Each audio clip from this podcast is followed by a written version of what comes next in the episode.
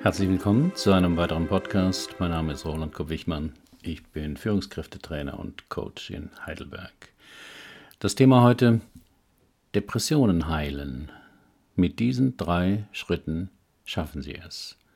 Ein Gastartikel von Christian Gremsel. Was stimmte bloß nicht mit mir? War ich depressiv, so wie meine Mutter behauptete? War sie denn nicht auch irgendwie depressiv? Wenn ja, wie können Depressionen heilen? Nun gut, ich war 16 Jahre alt, unglücklich verliebt und rauchte manchmal, nicht nur Zigaretten. Aber das ist doch normal als Teenie, oder? Ich schlief in der Nacht kaum, hatte für nichts Interesse, mein Selbstbewusstsein war irgendwo im Keller in einer Kiste verschlossen. Aber das ist doch auch normal für einen Teenie, oder nicht? Bei mir war es allerdings etwas anderes, etwas Dunkles, etwas Schwarzes, etwas Böses umgab mich. Es lechzte nach mir und verfolgte mich. Es war ein Monster, vor dem ich mich fürchtete. Ich hatte Todesängste und gleichzeitig sehnte ich mich so sehr nach dem Tod. Komm, süßer Tod, und küsse mich doch endlich wach. Dieses Monster hat mich vor sich hergetrieben. Es sagte stets zu mir, Schneide sie doch endlich auf, deine Pulsadern. Wenn ich auf einer Brücke stand, meinte es, Jetzt spring doch schon endlich. Dein Leben hat keinen Sinn. Du bist wertlos. Als ich dann begann, mir die Unterarme aufzuritzen, wurde es meiner Mutter zu bunt. Sie packte mich, steckte mich ins Auto und fuhr mit mir sofort zum Arzt. Sie schenkte mich mir nicht nur das Leben, sondern sie rettete es auch noch, als ich ein Teenie war, trotz aller ihrer Probleme. Oder vielleicht genau deshalb? Die Wunden waren nicht tief, zumindest nicht die körperlichen. Die seelischen Wunden bluteten allerdings unaufhörlich. Überall war Blut, Blut, Blut, Seelenblut, meine Tränen, mein Seelenblut. Was stimmte also nicht mit mir, Herr Doktor? Können Sie meine Depressionen heilen? Doch auch der Doktor wusste keinen Rat. Er verwies mich an eine weitere Spezialistin. Sie könne mir helfen. Sie war schließlich Psychiaterin. Eine Spezialistin in Depressionen und Angststörungen. Nach dem ersten Gespräch mit ihr war klar. Depressionen, soziale Phobie und Angststörungen. Was? Wie? Ich war gestört? Nun bekam ich echt sogar durch die Ärztin bestätigt. Naja, immerhin hatte mein Monster jetzt einen Namen. Ich musste einfach nur ein paar Orange und ein paar rosarote Pillen schlucken und schon war alles wieder gut. Die Antidepressiva würden mir bestimmt helfen. Ich begann brav mitzuarbeiten. Frau Doktor fragte mich in der Therapie, wie denn so meine Kindheit war. Tja, wie war sie denn, meine Kindheit? Sollte ich von meinem Vater berichten, der mir mein Gesicht blutig geschlagen hatte? Oder von meiner Mutter, die an der Schnapsflasche hing, während ich in ihrem Bauch heranwuchs, würde es meinen Schmerz lindern, wenn ich davon erzählte. Ich versuchte es. Es änderte sich nicht viel. Nach jeder Therapiestunde fühlte ich mich erschöpft und hundeelend, und noch etwas machte sich bemerkbar. Ich konnte plötzlich andere Menschen nicht mehr verstehen. Ich weiß, es klingt komisch, aber wenn jemand zu mir etwas sagte, dann hörte ich ihn sprechen, aber ich wusste nicht, was das bedeuten würde, verstand den Sinn des Gesprochenen nicht mehr. Das waren nicht die einzigen Nebenwirkungen der Antidepressiva. Ich machte dieses Spiel einige Jahre mit. Auch die Spezialistin konnte keine Depressionen heilen. Aber manchmal schien auch die Sonne in meinem Leben.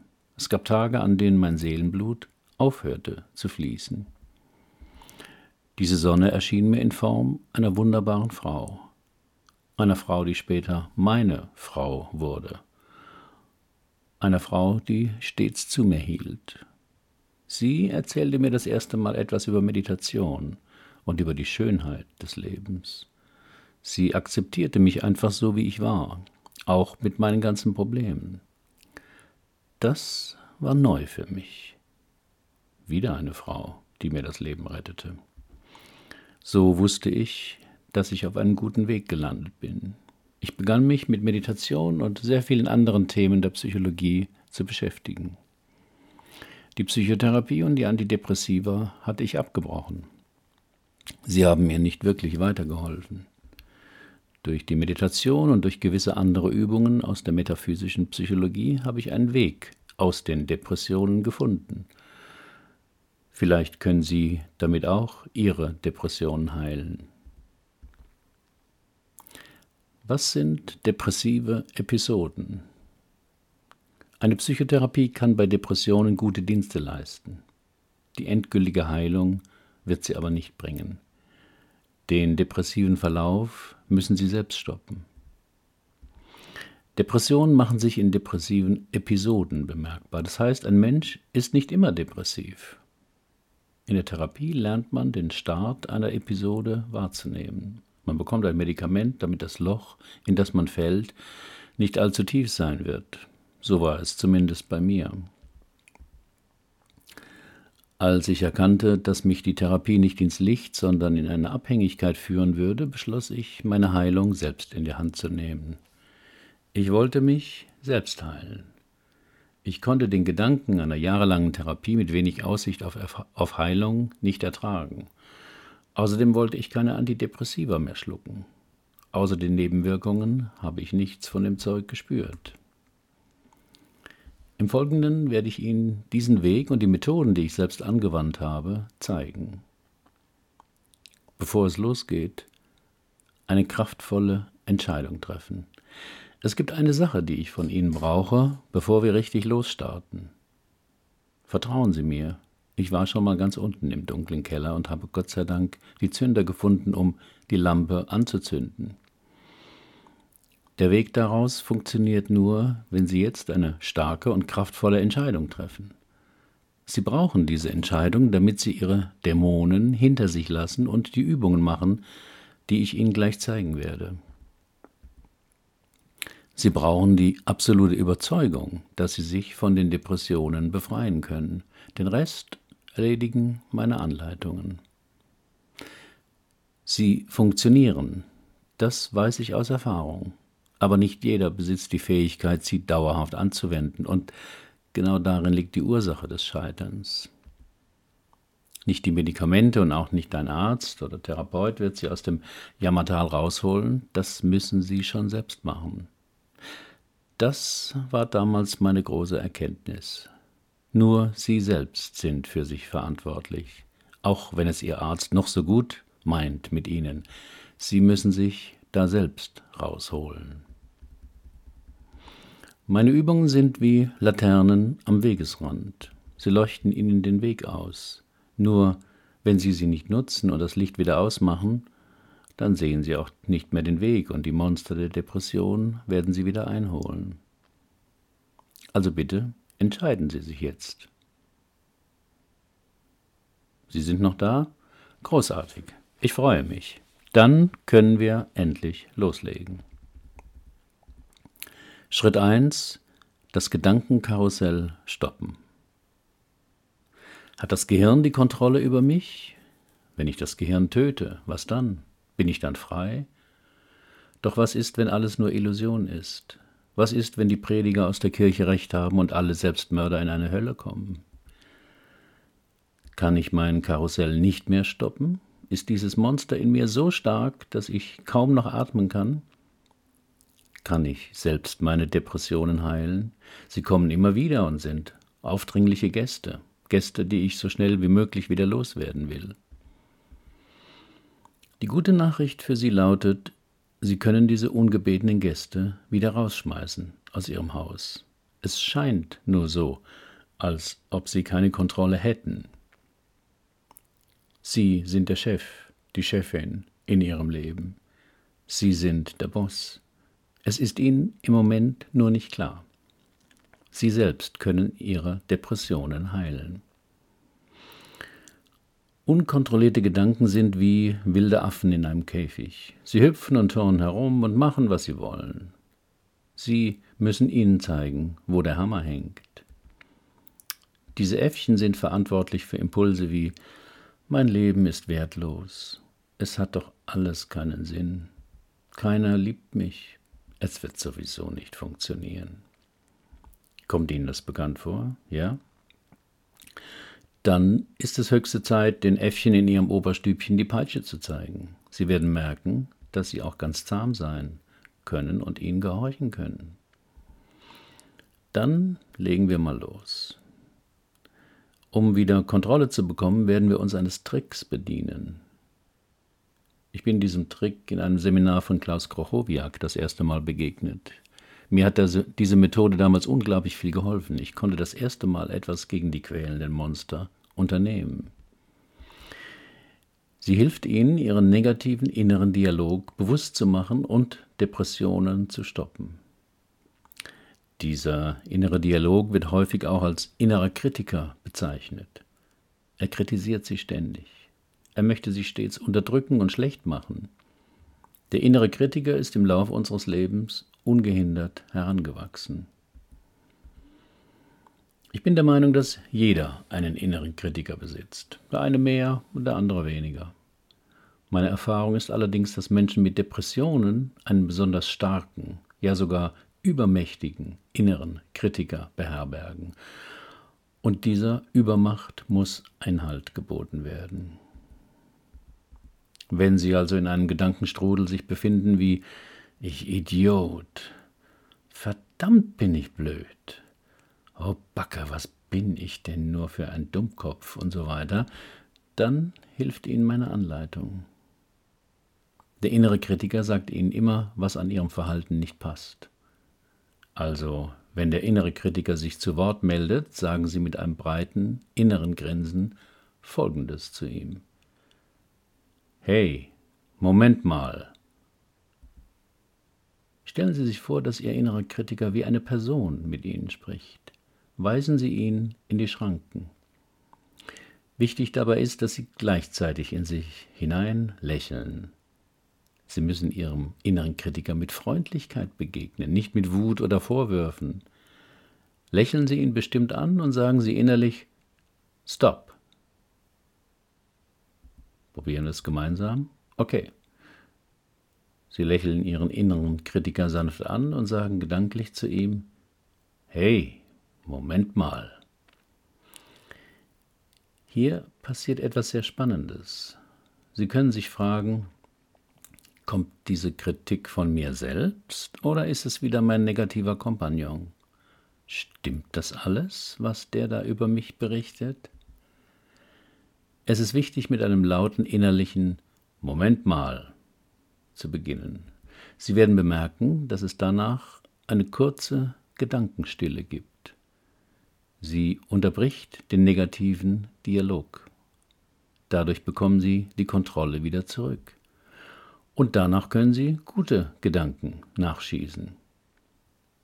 Zum Beispiel, auch wenn ich nicht perfekt bin, akzeptiere ich mich so, wie ich bin. Mein Leben ist so, wie es ist. Ich bin großartig und einzigartig. Ich bin dankbar dafür, dass ich gesund bin. Ich bin dankbar, dass ich jeden Tag genug zu essen habe und so weiter. Bringen Sie ruhig die Dankbarkeit mit rein. Denn die Dankbarkeit hilft ihnen sofort, aufbauende Energie zu erzeugen. Ich bezeichne sie als Wundermittel der Psychologie. Diese Übung scheint sehr einfach zu sein, sie bewirkt aber kleine Wunder. Sie unterbricht nicht nur das innere Stressschema, sondern sie lernen dadurch, sachliche von persönlicher Kritik zu trennen, Information und Angriff zu trennen eigene Kritik zu entlarven und in konstruktive Gedankenenergie umzuwandeln. Alles klar? Großartig. Dann kommen wir zum nächsten Schritt. Schritt 2. Verändern Sie Ihre Einstellung. Viktor Frankl war ein österreichischer Psychotherapeut. Er war während der Nazizeit in einem KZ interniert und musste unglaubliche Qualen über sich ergehen lassen. Nach dieser schrecklichen Zeit verfasste er einen Erlebnisbericht mit dem Titel Trotzdem Ja zum Leben sagen. Ein Psychologe erlebt das Konzentrationslager. Die Kernaussage seines Erlebnisberichtes hat mich persönlich sehr berührt und mir die Augen geöffnet. Der wichtigste Satz, den ich je in meinem Leben gelesen oder gehört habe, lautet, alles kann man einem Menschen nehmen, außer seine letzte Freiheit, in jeder Situation seine Einstellung zu wählen. In diesem Satz steckt der Schlüssel zur seelischen Freiheit. Bitte lesen Sie ihn so oft wie möglich, schreiben Sie ihn vielleicht auf und lernen Sie ihn auswendig. Mir hat dieser Satz mein Leben gerettet. Die letzte Freiheit ist es also, selbst zu entscheiden, wie man die Dinge sieht. Sie selbst wählen ihre innere Einstellung. Es sind nicht unsere Probleme, die uns fertig machen. Es ist unsere Einstellung, die uns entweder vernichtet oder uns wieder zum Glück hinführt. Wenn Sie jetzt genau in Verzweiflung, Traurigkeit und Einsamkeit gefangen sind, dann stellen Sie sich bitte diese drei Fragen. Erstens, welche Einstellung habe ich jetzt? Zweitens, welche Einstellung brauche ich, damit es mir seelisch nicht mehr wehtut? Und drittens, wie bekomme ich diese andere Einstellung? Mit diesen Fragen können Sie das halbleere Glas in ein halbvolles Glas umwandeln. Diese drei Fragen haben das Potenzial, Sie aus dem Jammertal der Depressionen wieder herauszuführen. Sie helfen Ihnen, Ihre Einstellung so zu verändern, dass der Seelenschmerz allmählich verschwindet. Wir kommen zum dritten Schritt. Achtsamkeit und Dankbarkeit üben. In meinen depressiven Episoden spielte die Angst eine sehr große Rolle. Angst und Selbstzweifel trieben mich fast zur Verzweiflung. Eine große Hilfe war damals für mich die tägliche Achtsamkeitspraxis. Sie stammt ursprünglich aus dem Buddhismus und sie hilft ihnen, einen gewissen Abstand zu ihrem Innenleben zu bekommen. Und zwar so. Sie beobachten einfach, was in ihnen passiert. Das Wichtigste dabei ist, dass sie sich nicht mit ihren Gedanken identifizieren. Das braucht am Anfang zwar ein bisschen Übung, aber es wird ihnen sicher schnell gelingen. Sie nehmen einfach einen Gedanken wahr, beobachten ihn und lassen ihn wieder gehen. Genauso machen Sie es mit Ihren Gefühlen. Sie nehmen ein Gefühl wahr, beobachten es und lassen es wieder weiterziehen.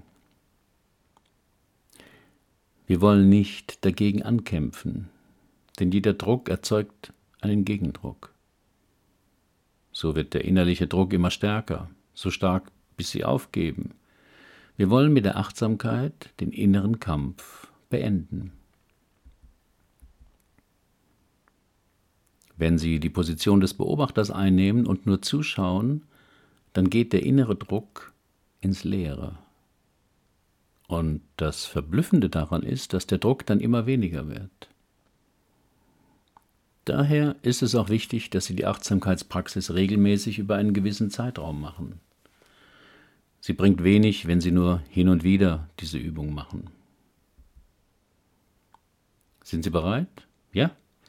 Dann schnallen Sie sich bitte an. Wir werden jetzt ins Orbit starten und von dort aus Ihr Inneres beobachten. Eine einfache Achtsamkeitsübung. Setzen Sie sich bequem hin, achten Sie darauf, dass Ihre Arme und Beine nicht überkreuzt sind. Sie können eine angenehme Musik einlegen. Die Musik sollte positiv sein, am besten ohne Gesang und ohne Höhepunkte.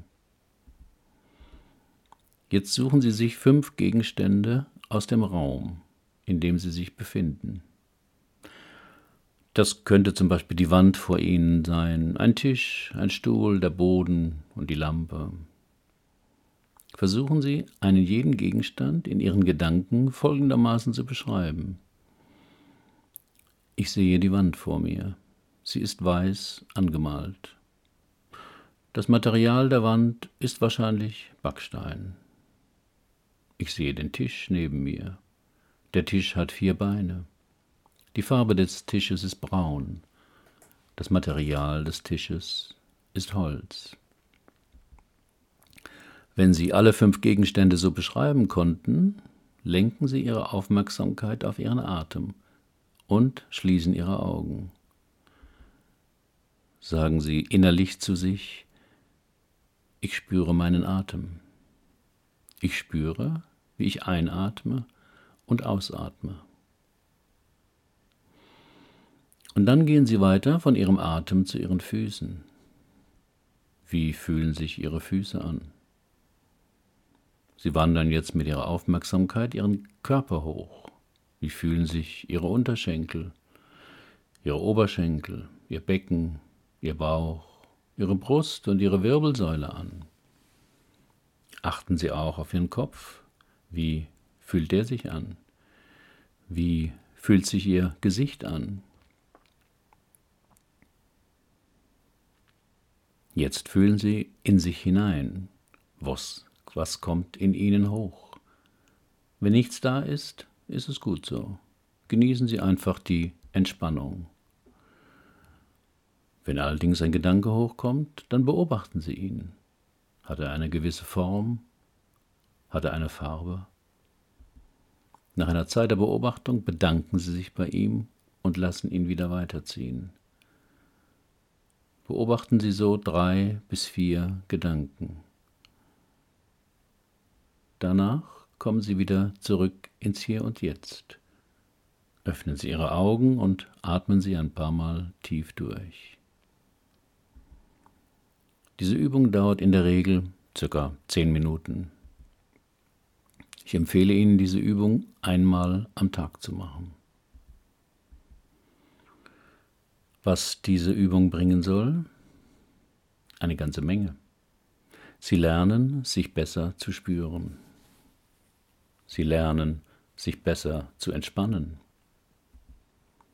Ihre Gehirnchemie verändert sich durch die Entspannung. Ihr Stress wird weniger. Und sie gewinnen Distanz zu quälenden Gedanken, bis diese sich ganz auflösen. Das und vieles mehr lernen Sie durch diese Achtsamkeitsübung. Mein Fazit. Wir sind jetzt ein ganzes Stück des Weges miteinander gegangen. Danke, dass Sie mir bis hierher gefolgt sind. Jetzt ist es an der Zeit, dass Sie in die Praxis gehen und die Übungen in Ihr Leben integrieren. Wenn Sie dieses Drei-Schritte-Programm täglich und dauerhaft machen, dann wird sich ihr Leben in eine bessere Richtung hin verändern. Es gibt eine ganze Menge, die wir tun können, bevor wir zu Medikamenten greifen. Der Weg, den ich hier gezeigt habe, wird Ihnen zu mehr Gesundheit, Glück und Lebensfreude führen. Wenn Sie diesen Weg konstant gehen, werden Sie dem Opferdasein schon bald Ade sagen können. Ich weiß, das ist eine ganze Menge Übungsmaterial. Am besten ist es, wenn Sie mit einer Übung einfach mal anfangen. Vielleicht starten Sie mit der ersten Übung. Sie ist einfach durchzuführen und Sie werden kleine Wunder damit erleben. Die Achtsamkeitsübung ist da etwas anspruchsvoller und bedarf ein bisschen Übung. Aber auch damit werden Sie wunderbare Ergebnisse in Ihrem Leben erzielen.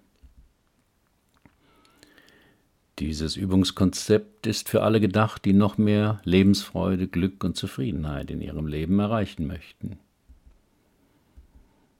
Aber jetzt gibt es keine Ausreden mehr.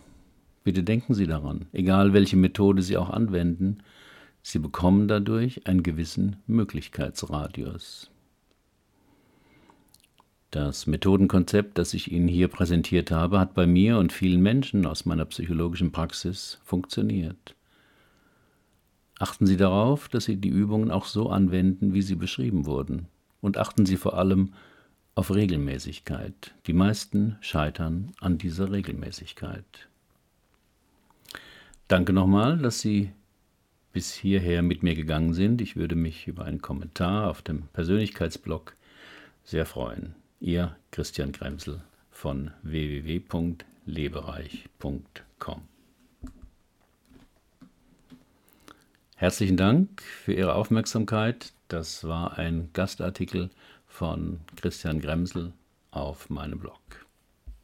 Bis zum nächsten Mal.